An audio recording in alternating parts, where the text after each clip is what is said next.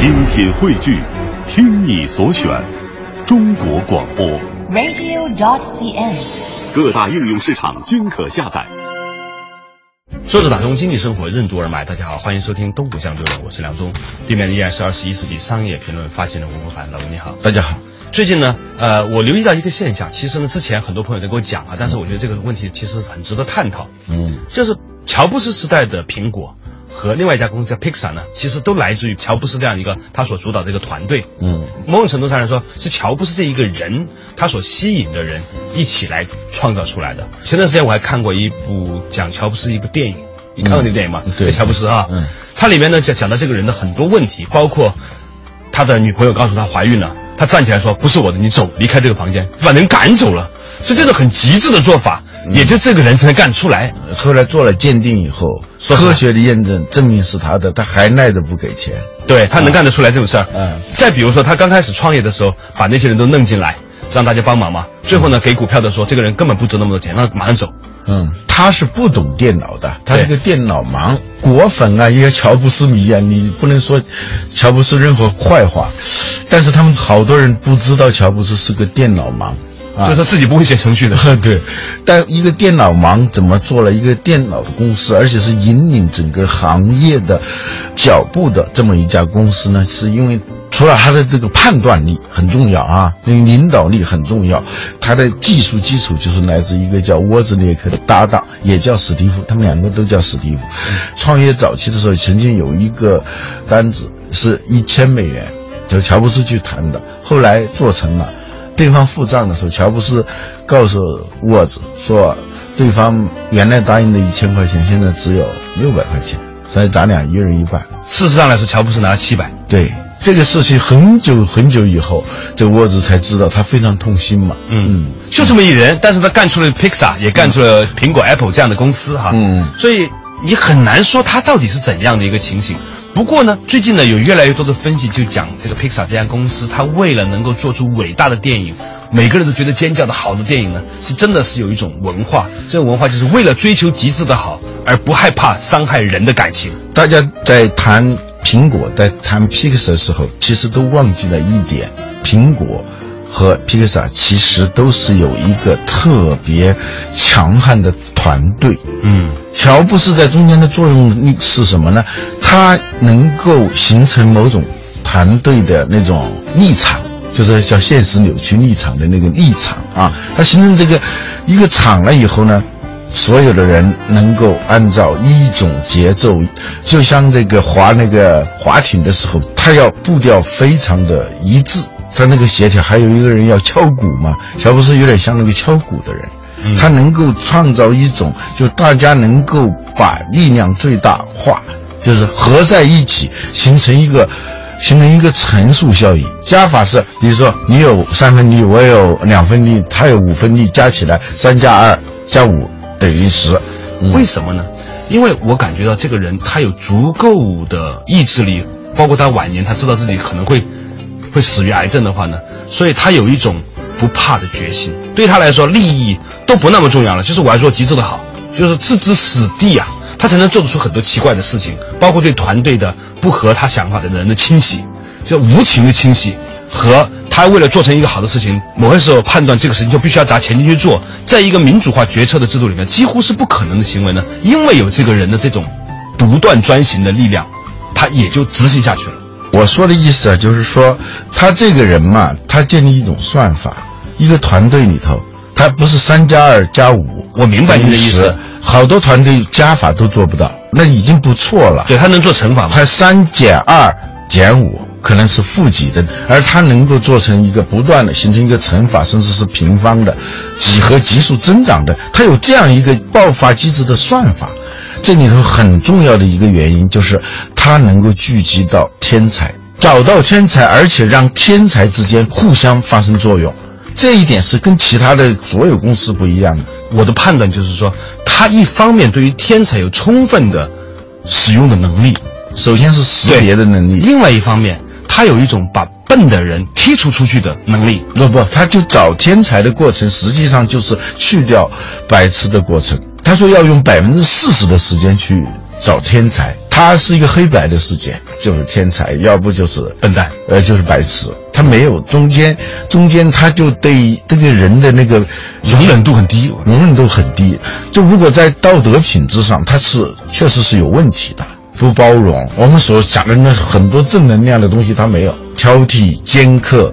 见利忘义啊，等等，就有很多。但有的领导，你可以说出他很多的优点出来，包容啊，谦和呀，就是以人为本啊，所有这些东西。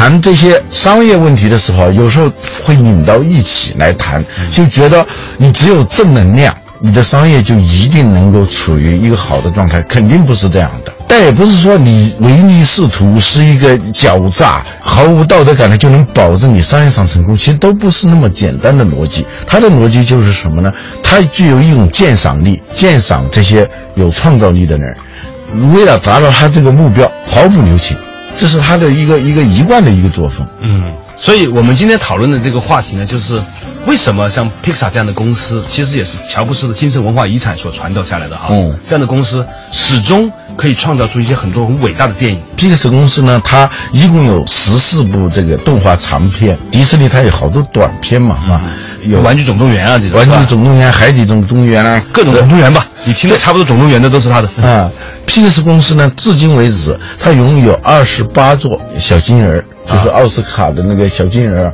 十四部这个长片里头呢，平均票房是五点八三亿美元。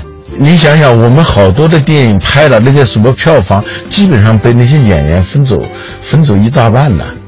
嗯，他是没有演员的，有点全是动画片对 对，郭德纲说说了半天他骗我，他是个动画片导演。乔布斯这样的一个很充满争议的人。他所留下了一个什么样的精神遗产，可以创造出像 Pixar 这样的公司？而最近呢，又有一些更深入的分析和讨论，讲 Pixar 公司呢，它是如何建立起的它的这种智慧或者是创意产生的这个机制？这个机制又和我们所习惯的那种让大家舒服的这种状态有什么样的不一样？也许要成就一个极致而伟大的公司，有些时候的确不是能够那么令人舒服的。作者从经济生活任督二脉，东吴相对论。为什么动画产业巨擘皮克斯公司能够创作出十四部叫好又叫座的动画片？皮克斯公司是如何聚集天才的？什么是创意产业？创意公司该如何保持艺术和商业的平衡？欢迎收听《东吴相对论》，本期话题：神一样的队友之上期。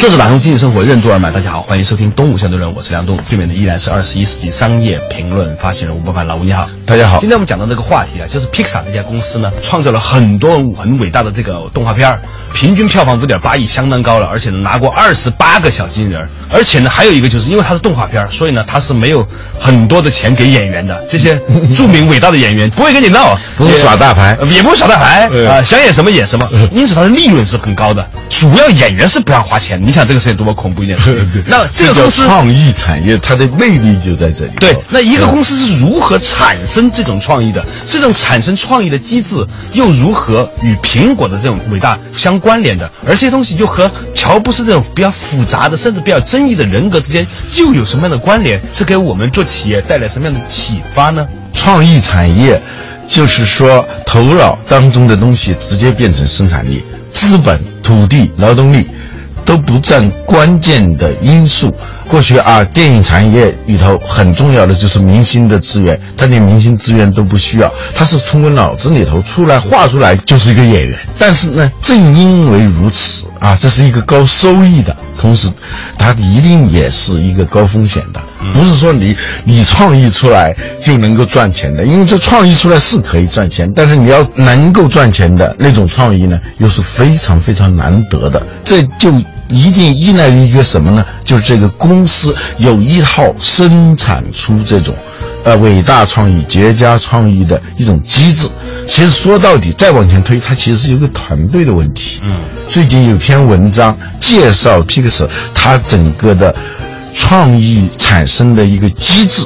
讲皮克斯智囊团是如何形成，是如何工作的，创意的带头人最重要的。如果你是一个不能够让最有创意的人聚在一起，第二。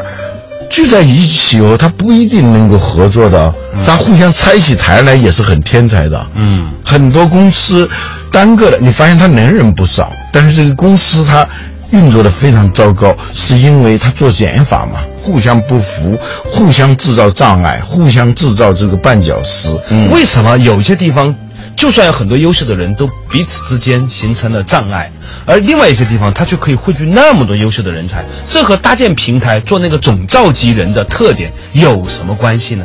我们以前讲那个蜂王领导力啊，这个蜂王首先他是人力资源的总监，所有的蜜蜂都是他生出来。对于一个具有蜂王领导力的人，首先就是你的公司的核心的人才，都一定是你发现还能够把他留住的。这是你作为一个领导要做的。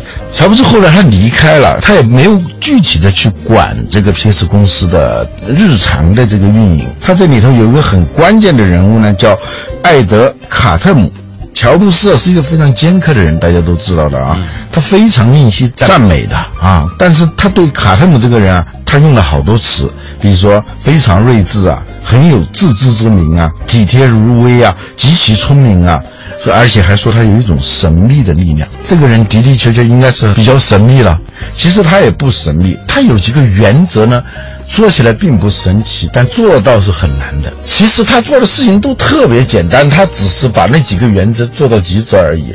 他的最大的功劳呢，就是说在公司里头制定了要有几种平衡，比如说商业和。艺术的平衡，这听起来好像很平庸的一件事，但是对于像皮克斯这种公司来说，保持这个平衡，那真的是很难很难的。一个片子在多大程度上要让他特别有艺术感，又同时要保持他在商业上的成功。你在事前你是很难做判断的，嗯，你觉得是很有艺术感的东西，最后变成了一种商业上的成就。有时候你觉得冲着商业去的，反而是最后。所以你认为别的公司都是不知道该怎么保持好平衡的，而这个 Pixar 呢，它是在刚开始的时候就很有意识的去把一种平衡机制引入进来了。对他始终意识到平衡对这样一个公司有多重要，这是这个行业的最根本的东西。第二呢，他就强调作品。皮克斯公司它这个作品啊，不是一个艺术作品。嗯，艺术作品是什么？很少有艺术作品是集体创。红楼梦也不是一群曹雪芹写出来的吧？多两个曹雪芹也不见得能写出更伟大的。多一千个曹雪芹也写不出来。比如说毕加索的那个，他突然想到用那个自行车的那个车座加上了自行车的那个把手，那个龙头一加二变成一头牛这样的东西。他不是就靠多少人使劲的在那儿拔河似的那么拔出来的，嗯，它往往这种灵光乍现的东西，它不需要太多的人的，嗯，动画片这种它是产品，它不是艺术品，一定是很多很多人共同劳动的结果。你又要非常有创意，同时又是很多人要参与的，这个事情就难办了。要不很多人参与的，我们大家一起来搬砖。啊，我们来建一个金字塔，其实人多力量大是可以把它做到的嘛。嗯，或者说你要一个天才的那么一个一个创意，去找嘛，找了天才，个人创造与集体劳动之间呢，在这个动画片里，这个本来有点水火不相容的东西啊，但它必须要时刻在这样一种工作状态下发生。你聚集一帮天才在一起，必须是多人劳动，但又不是多个人的简单劳动时候，一个最重要的东西，一个氛围或者一个听不见的乐曲要在这里头弥漫，这就是什么坦诚。低级平衡是很容易达到的，嗯，比如说你不说我就不说你，对你讲我。我就讲你，啊，你不讲。我就不讲，对 对，这低级平衡是吧？啊，对，最后那种低级平衡就会形成一种集体的平庸。尽管每个人都不平庸，但是在这样一种氛围里达到这种低级平衡的话，也就意味着你这个公司无所作为了嘛。嗯，呃，你刚才说到这一点的时候啊，我在想说，卡特姆更像我们想象当中一个搭平台的人。制造某种平衡，在商业和艺术的平衡，团队和个人的平衡，他能够创造一种开诚布公的讨论的氛围。伟大的人都可以把思想进行交流，并且共创出一种很好的东西。这个卡特姆这个人，他的出现跟乔布斯有什么样关系？也许正是因为乔布斯是一个如此。聪明，但是又如此刻薄，但是又如此有大权的人呢？所以呢，在下面有一个人能够跟他配合的，一定是智慧很高、很宽容、能够衔接一切的人。作者打通经济生活任督二脉，东吴相对论。为什么说创意文化产业要想发展良好，团队之间必须做到以诚相待？坦诚为什么能实现卓越，摒弃平庸？怎样才能让一个天才辈出的团队里的天才之间相互帮助，而不是相互指责？欢迎继续收听《东吴相对论》，本期话题：神一样的队友之上期。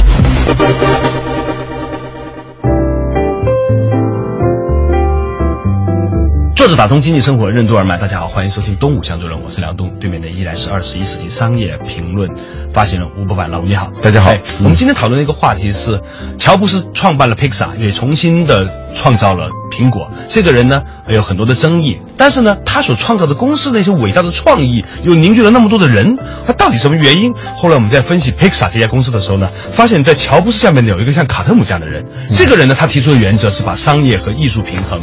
用乔布斯的话来说，充满了睿智、体贴入微、善良、平和、宽容等等等等。我觉得。如果没有乔布斯这样的一个领导，这么刁钻、品味高而且独裁的领导，可能在他的下面不会有一个既能够理解他、能力又强，还具有如此大宽容这样一个中间层，把他上下衔接。有人专门研究这样一种现象，就好多公司啊有这种双子星座。嗯，初看上去这个公司是某个人的公司。嗯，所有的功劳都归结于那个人啊，super star。但仔细你看了以后，实际上是有一个像暗主角。嗯，这个主角呢，就是他有一种特点，他是那种不喜欢聚光灯的。对，当聚光灯过来的时候，他总是巧妙的把那个挪到那明星喜欢做 super star 的这个这一个人的身上去。但很多的事情都是他在后面默默的在做，有些呢是他是在对冲他造成的危害。比如说一个皇帝。极其独裁的，嗯，他要真的想运行下去的话，嗯，他一定这个大臣啊，要非常的能干，能力是一回事，另一方面，他有一种对冲机制，一种缓冲机制，能够把这个人的负面的东西能够减少到最低程度。与此同时，他能把这个人的天才的这些东西啊，还释放出来，放大。执行落实到位去，我们常常把它变成是一个对立的面，其实不是的，他们是共同体。我觉得说要建立一种整体意识。乔布斯他可能有意无意的攻占了一个位置，就是生气的、裁人的，但是充满幻想的 super star 的。然后呢，他把一个暗物质的、宽容的、运营的、善良的这事情交给另外一个人，这种组合总是出现。卡特姆呢，他提出了一个一个原则，要实现卓越。摒弃平庸，最重要的是坦诚。在一个公司里头，他说的不是普通的公司，说的是一帮人精扎堆的公司里头，如何实现卓越，就是要让这些人坦诚相待，这人精之间互相博弈起来，那就是一个不是灾难，也至少是一个平庸的公司啊。坦诚的含义很简单，就是把聪明而富有激情的人聚在一起，让他们判断问题、解决问题，鼓励他们直言不讳，而不是什么呢？他让他们聚在一起，互相攻击。你就刚才我们说的那种简单平衡，他其实那不叫团队了，嗯，他其实是同路人，都在一个公司上班而已了。创造性不强的人，往往还容易坦诚一点，文人相亲。对，为什么文人容易相亲？为什么呢？因为还都是有点创意的人嘛。嗯，那有点创意的人，他总往往往看别人的毛病看得清清楚楚，自己的长处 自己看得清清楚楚，而且加以放大。你一旦开始这么一个游戏的话，你你最后就发现那是一场导致平庸的灾难，相互吸取意见，而不是相互。指责和抱怨的这么一个环境，说起来容易，做起来真的是很难的。比如说，我们五个都是导演，我导演过一个什么片子，哎，很不错的，票房十亿美元以上。嗯，今天我导演了一部新的片子，呃，你要知道，创意它跟别的东西不太一样，智力有时候它达到一个巅峰以后，它可能要过很长时间才能再回到巅峰，或者永远回不到那样状态。就就说你拍一个片子，你的能力、你的产能、你的成效吧，它具有很大的不确定性。也许呢，我的确拍过一个很十亿美元票房的动画片，但是我拍出一个卖卖到几千万美元的，也是分分钟的事儿。分分钟的事儿，对。但是我不会这么想的，我正在拍这部电影啊，除非是说我们能够时空穿越，我知道我这个片子只卖了三千万美金的票房的话，那我会心悦诚服啊。问题是我现在正在拍的还是一部十亿美元的片子，在我自己看来，那么你们提意见，你们很牛，但是不如我牛，在这种情况下，对话起来有点麻烦了。所以这个总召集人他所营造的一种氛围，让那些曾经拍过十亿票房的导演，去如实的，既不增又不减，既不够又不进的去接受别人对他的意见和建议，这是一件很大的学问。因为如果你是一个天才的独裁者，嗯你有两个选择。对一个选择呢，就是下面逐渐会形成一种奴才文化，不投你所好的呢，在这个生态里头它生存不下去。还有一种选择呢，就是你是一个独断专行的人，跋扈的，甚至在道德上没有底线的人，但是你想把事情玩大，必须要容纳。意志化的东西，跟你不一样的东西，嗯，哪怕是让你感到不舒服，像魏征这样的人，如果那个人呢，他有一种智慧，一方面他认可你的这种独断专行，同时呢，他也很欣赏你的天才的那一面，嗯，他有一种很柔韧的东西，嗯能够缓冲你的那些负面的东西，同时他有一个巨大的才能，能帮助你把这些东西都能够执行下去。这样的人是很了不起的。你会发现说，一个家庭得以稳固，总是因为一个看似很跋扈的先生和一个很具有执行力的太太。或者他还有反过来，如果你的家族再大一点的话，对往往有那种管家，比如说李嘉诚，他的管家是非常非常厉害的。这种人很容易被人忽略的。嗯，他的工作就是大象无形，他在很大程度上让自己显得无关紧要，是他的工作的一部分。嗯与此同时，他还把对事干了。他相当于一个组织运行当中的一个中枢系统。有的公司，一个老大非常的独断，只能容纳那种奴才，整天在外头吹牛，讲那些他自己都不信的那些名人名言。那这公司是怎么玩的呢？这公司是怎么做起来的呢？其实你仔细看，就像那个天文学家，他根据他的那个天文学的理论，他最后发现了那个海王星、冥王星啊，他按照理论是必须要有那么一个一个行星在那个地方的，啊啊但是呢，你观测手段你是看不到那个东西的。最后你发现哦，原来那儿有个冥王星，每个公司都有那种冥王星，每个做得好的公司，独断霸气这样的人统治的公司，往往有都有我们看不见的那种冥王星。关于到底如何创造一个伟大的创意的团队，那是我们以后再深入跟大家探讨的问题。下一期同一时间再见。